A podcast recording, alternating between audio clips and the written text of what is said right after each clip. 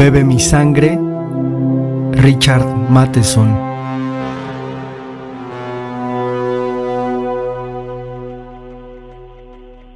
Cuando los vecinos de la manzana se enteraron de la composición que había escrito Jules, decidieron definitivamente que el muchacho estaba loco. Hacía tiempo que lo sospechaban.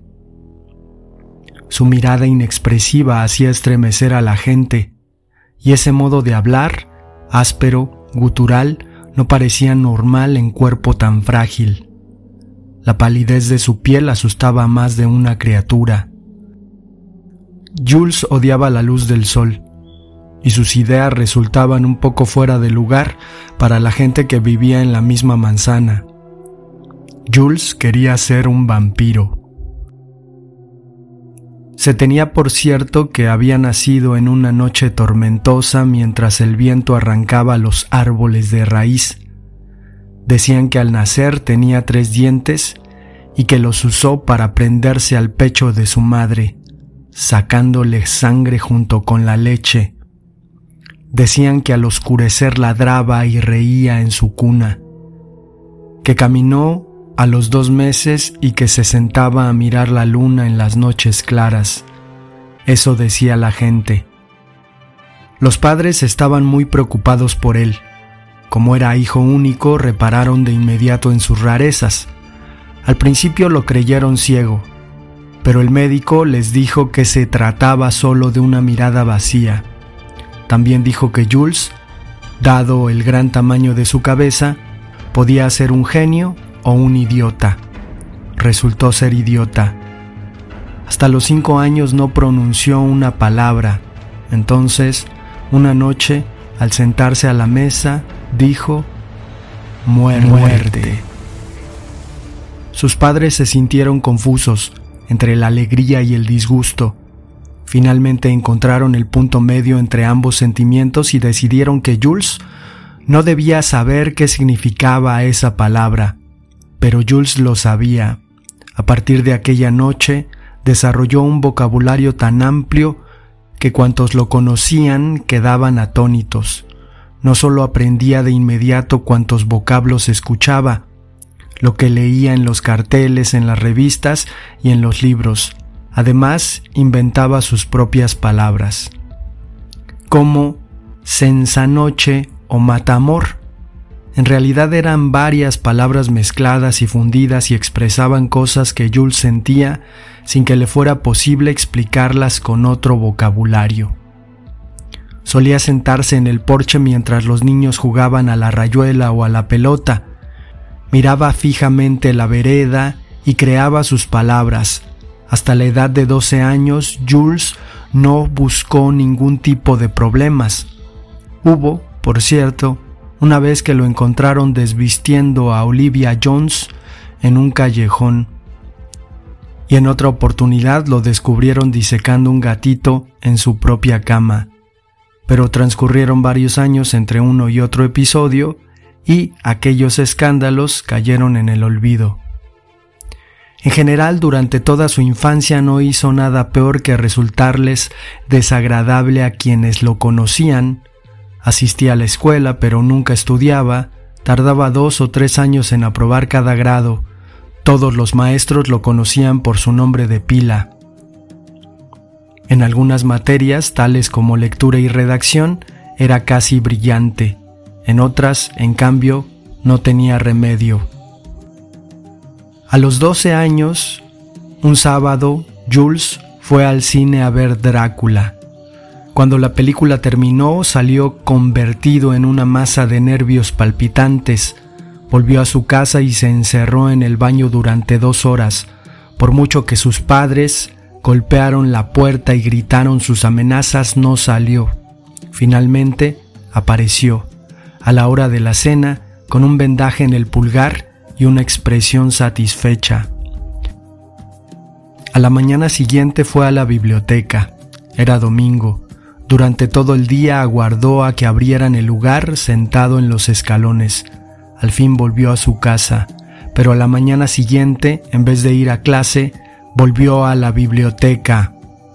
Entre los estantes de libros localizó el tomo de Drácula, No podía retirarlo en préstamo pues no era socio. Para asociarse tenía que presentarse con el padre o la madre.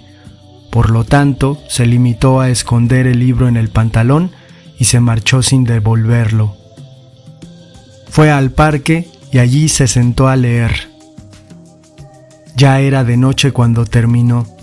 Entonces volvió a empezarlo mientras volvía a la casa leyendo a la luz de las lámparas. De todos los reproches que se le hicieron por haberse saltado la comida y la cena no oyó una palabra. Comió, fue a su cuarto y terminó el libro por segunda vez. Cuando le preguntaron de dónde lo había sacado, respondió que lo había encontrado en la calle. Pasaron varios días. Jules leyó aquella historia una y otra vez y no volvió a la escuela. Por las noches, cuando el sueño y el cansancio lo vencían, la madre llevaba el libro a la sala para mostrárselo al esposo. Una noche notaron que Jules había subrayado ciertas frases con ideas temblorosas. Los labios estaban rojos de sangre fresca. El surco había corrido por su barbilla manchando la pureza de su mortaja.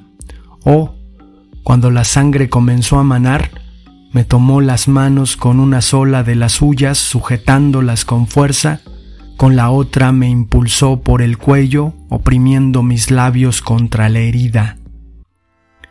Cuando la madre vio aquello, arrojó el libro a la basura. A la mañana siguiente, Jules descubrió la falta del libro lanzó un grito y retorció el brazo a su madre hasta que ella le dijo dónde lo había escondido. El muchacho corrió al sótano y escarbó entre las montañas de desperdicios hasta encontrar su libro.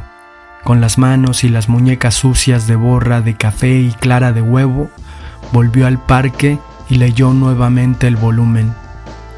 Durante todo un mes no hizo sino leerlo ávidamente. Por último, llegó a conocerlo tan bien que lo descartó, le bastaba con pensar en él. Los boletines de la escuela denunciaban sus constantes ausencias y la madre le gritó. Por lo tanto, Jules decidió retomar por un tiempo. Quería escribir una composición. Un día la escribió en clase. Cuando todo el mundo hubo terminado, la maestra preguntó quién quería leer su composición en voz alta y Jules levantó la mano. Fue toda una sorpresa para la maestra, pero se dejó llevar por la piedad y por el deseo de alentarlo. Le tomó la pequeña barbilla con una sonrisa diciendo, Muy bien, atención niños, Jules nos va a leer su composición. Jules se puso de pie excitado el papel le temblaba en las manos. Leyó. Mi ambición por... Pasa al frente, querido. Jules pasó al frente de la clase, la maestra sonreía con afecto, volvió a empezar. Mi ambición por Jules Drácula. La sonrisa de la maestra se desvaneció. Cuando crezca, quiero ser vampiro. Los labios de la maestra se curvaron hacia abajo y sus ojos se dilataron. Quiero vivir eternamente y arreglar cuentas con todo el mundo y convertir en vampiros a todas las muchachas. Jules, quiero tener un aliento hediondo que huela a tierra muerta, a criptas y a dulces ataúdes. La maestra se estremeció, sin poder creer en lo que oía crispó una mano sobre el pizarrón. Los niños estaban boquiabiertos, se oían algunas risitas, pero no entre las niñas, por cierto. Quiero que mi cuerpo sea frío y mi carne esté podrida. Quiero tener sangre robada en las venas. Con eso basta, Jules, dijo la maestra. Jules siguió hablando en un tono cada vez más alto y desesperado. Quiero hundir mis dientes blancos terribles en el cuello de las víctimas. Quiero que... Jules, vuelve a tu asiento inmediatamente. Quiero que se claven como navajas en la carne y en las venas, leyó Jules en tono feroz. La maestra se levantó de un salto, los niños temblaban, ya no había risitas. Y después, cuando los retire, la sangre manará abundante en mi boca, me correrá cálidamente por la garganta y... La maestra lo tomó por el brazo, Jules se desació y escapó hasta un rincón, allí, parapetado, tras un banquito gritó, y sacaré la lengua y deslizaré los labios por la garganta de mis víctimas. Quiero beber sangre de mujer. La maestra se lanzó en arremetida sacándolo a la rastra de su rincón. Jules se defendió a zarpazos y gritó durante todo el trayecto hasta la oficina del director. Esa es mi ambición, esa es mi ambición, esa es mi ambición. Fue horrible. Con Jules encerrado en su cuarto, la maestra y el director celebraron una reunión con los padres, relatando la escena en tonos sepulcrales. En todas las casas de la manzana se discutía el mismo tema. Los padres, al principio, se negaron a creerlo, tomando la historia como una invención de los niños, pero acabaron por pensar que, si los chicos eran capaces de inventar tales cosas, habían estado criando a verdaderos monstruos y optaron por creerlo. Después de aquel episodio, todos observaban a Jules con mirada de gavilán. Evitaban el contacto con él, los padres apartaban a sus hijos cuando lo veían aproximarse y por todas partes corrían leyendas sobre él. Hubo más partes de ausencias escolares, Jules comunicó a su madre que no volvería a la escuela y nada pudo hacerlo cambiar de idea. Jamás volvió. Cada vez que los funcionarios de inscripción escolar visitaban su casa, Jules se escapaba por los techos. Y así pasó un año. Jules vagaba por las calles en busca de algo sin saber qué. Lo buscó en los callejones, en las latas de basura y en los terrenos baldíos. Lo buscó por el este, por el oeste y en el medio. Y no podía encontrarlo. Pocas veces dormía y nunca hablaba. Se pasaba los días con la mirada gacha. Olvidó todas las palabras de su invención hasta que al fin, un día, en el parque, Jules pasó por el zoológico. Frente a la jaula del murciélago vampiro, una corriente eléctrica pareció atravesarle el cuerpo. Los ojos se le dilataron y sus dientes descoloridos lucieron en una sonrisa. A partir de aquel día, Jules volvió diariamente al zoológico para contemplar al vampiro. Hablaba con él llamándole conde. En el fondo de su corazón lo consideraba en verdad como un hombre que había cambiado de forma. Robó otro libro de la biblioteca donde se describía toda la vida salvaje. Encontró la página donde se hablaba del murciélago vampiro, la arrancó y descartó el resto del libro. Aprendió de memoria aquel trozo, aprendió cómo hace el murciélago la incisión, cómo lame la sangre, tal como un gatito lame su crema, cómo camina sobre las puntas de sus alas plegadas y sobre las patas traseras, tal como una araña negra y velluda. ¿Por qué la sangre es su único alimento? Pasaron los meses. Jules seguía contemplando al murciélago y hablándole. Se convirtió en el único consuelo de su vida, el símbolo de los sueños hechos realidad. Un día, Jules notó que el tejido de alambre que cubría la jaula se había aflojado en el fondo Echó una veloz mirada alrededor. Nadie lo miraba. El día estaba nublado y no había mucha gente en el zoológico.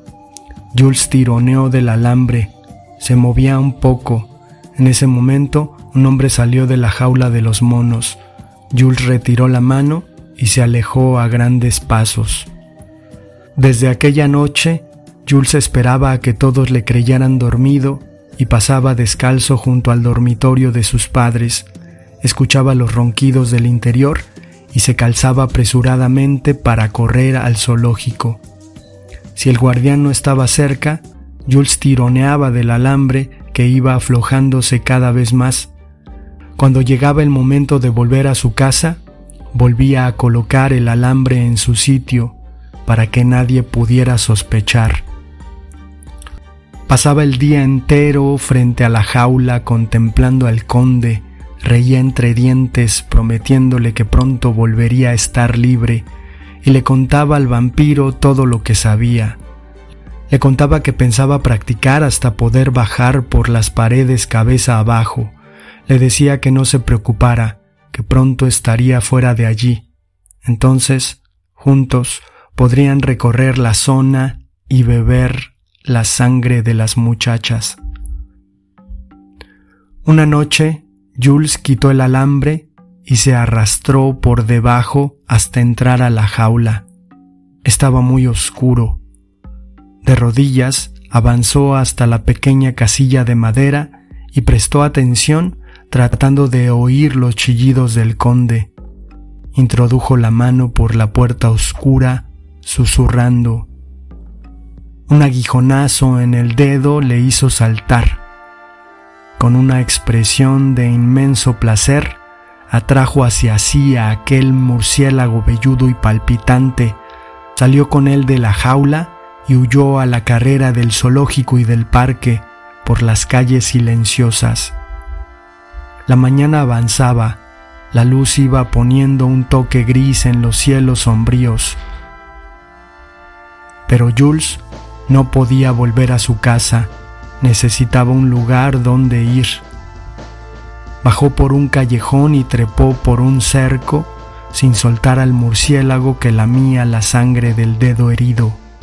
Cruzó un patio y entró a un pequeño cobertizo desierto. El interior estaba oscuro y húmedo, lleno de cascotes, latas vacías, excrementos y cartones mojados.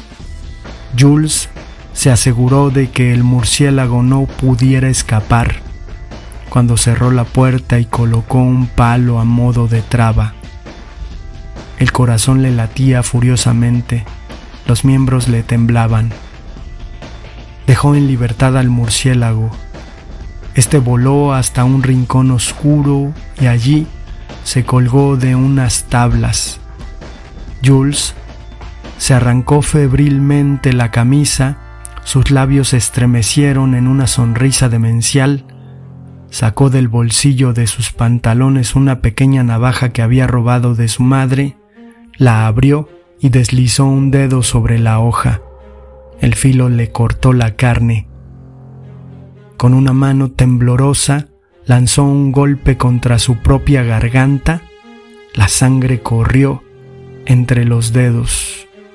Conde, conde, gritó frenético de alegría, bebe mi sangre.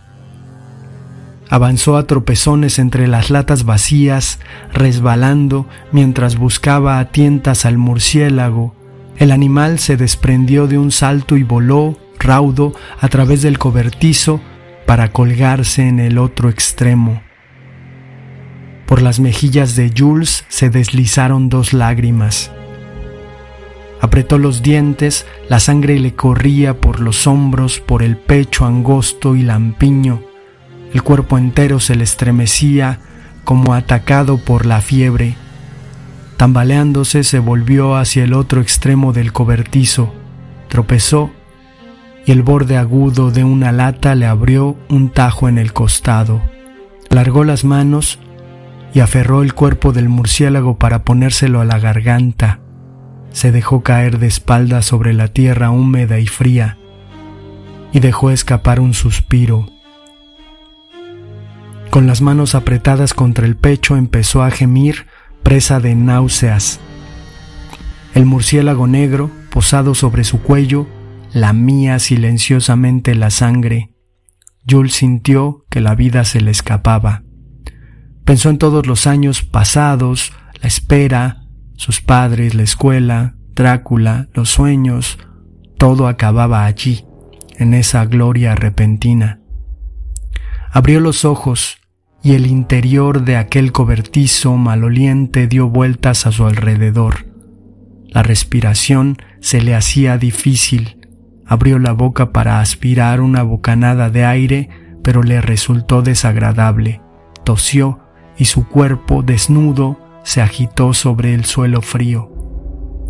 El cerebro se le iba cubriendo de neblinas, una sobre otra como velos echados sobre él.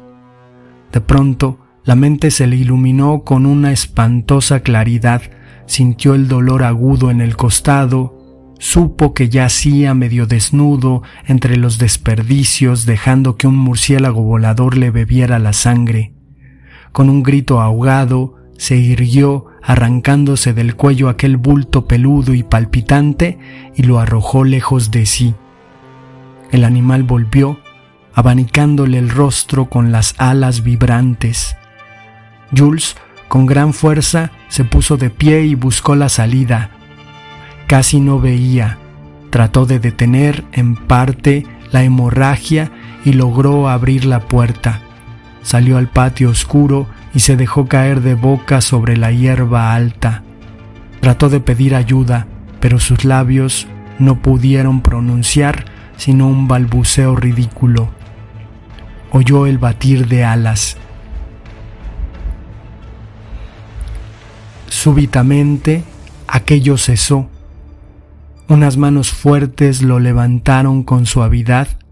Su mirada agonizante se posó en el hombre alto y moreno, cuyos ojos fulguraban como rubíes. Hijo mío, dijo,